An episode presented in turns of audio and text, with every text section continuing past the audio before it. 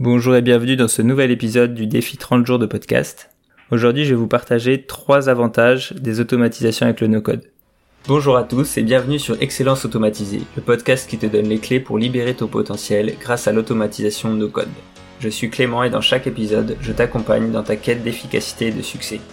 Imagine pouvoir gagner du temps, optimiser tes processus et te concentrer sur l'essentiel, tout ça grâce aux outils no-code. Voici ce que tu vas découvrir dans ce podcast. Des conseils pratiques pour mettre en place des automatisations efficaces et adaptées à tes besoins. Des moments de réflexion sur le développement personnel pour te permettre de grandir et d'évoluer dans ton parcours. Nous irons ensemble plus loin en brisant les barrières techniques et en te donnant les outils pour bâtir un processus automatisé à la fois. Alors, prêt à emprunter la voie de l'excellence automatisée, joins-toi à moi pour un voyage enrichissant où tu trouveras non seulement des conseils pratiques, mais aussi une communauté qui partage tes ambitions. Découvrons ensemble le pouvoir de l'automatisation. Donc dans le no-code, il y a deux streams. Une première avec la création d'applications, donc que ce soit des applications web, des applications mobiles, des sites internet, et une partie automatisation des processus. Moi, je travaille que sur cette partie-là d'automatisation de processus. Et pour ça, du coup, les trois avantages d'automatiser ces processus, que ce soit via des outils no-code en fait, ou avec du code, mais moi ce que je connais, c'est pas le développement, j'en ai jamais fait, donc je vais vous parler de ce que je connais, c'est les automatisations no code.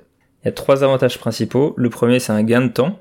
Donc, quand vous avez un process, si vous le faites régulièrement, bah, vous allez gagner du temps en l'automatisant, ou si tout n'est pas automatisable, en automatisant tout ce qui peut l'être. Votre automatisation, elle va être disponible 24 heures sur 24, donc elle pourra tourner dès qu'il y a besoin ou à une fréquence régulière qui est définie euh, préalablement. Et que vous soyez là ou pas, elle va tourner. Donc, elle pourra continuer à travailler même si euh, vous faites autre chose. Parce que une fois que c'est paramétré et fabriqué, si on peut dire, automatisé, mais en fait, ça va répéter toujours la même chose. Donc, si dans ce que vous faites dans votre travail, il y a des tâches qui sont toujours les mêmes, que ce soit chaque jour, chaque semaine, chaque mois, eh ben, il y a peut-être quelque chose à faire qui peut être automatisé. Après, si cette tâche en question, vous la faites une fois par mois, mais que ça vous prend 10 minutes, l'automatisation n'est peut-être pas nécessaire. Par contre, si vous le faites une fois par mois mais que ça vous prend une journée, là ça peut être intéressant si vous si ça vous prend plus qu'une heure à faire parce que vous gagnez du coup une journée de travail.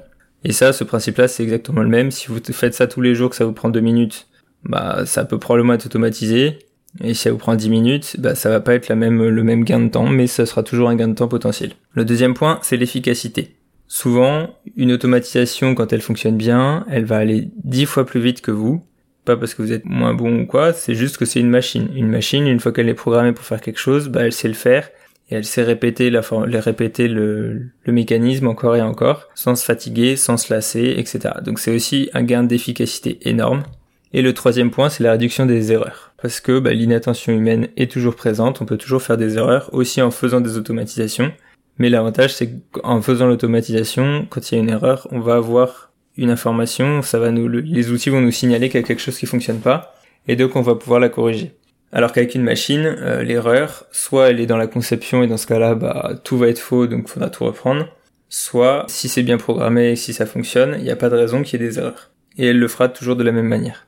Et donc finalement, l'automatisation des processus va vous permettre d'automatiser toutes les tâches qui vous prennent du temps, qui sont chronophages, pour pouvoir vous concentrer sur les éléments plus créatif ou plus euh, qui demande plus de réflexion dans votre travail. C'est ce que je vois au quotidien avec les automatisations que j'ai pu mettre en place. Ça me fait gagner un temps fou et ça me permet de réfléchir justement soit à la conception de nouvelles automatisations, soit faire des analyses, soit imaginer des nouveaux, euh, des nouvelles choses qu'on pourrait faire euh, et mettre en place. En premier lien dans la description, vous retrouverez le lien vers ma newsletter.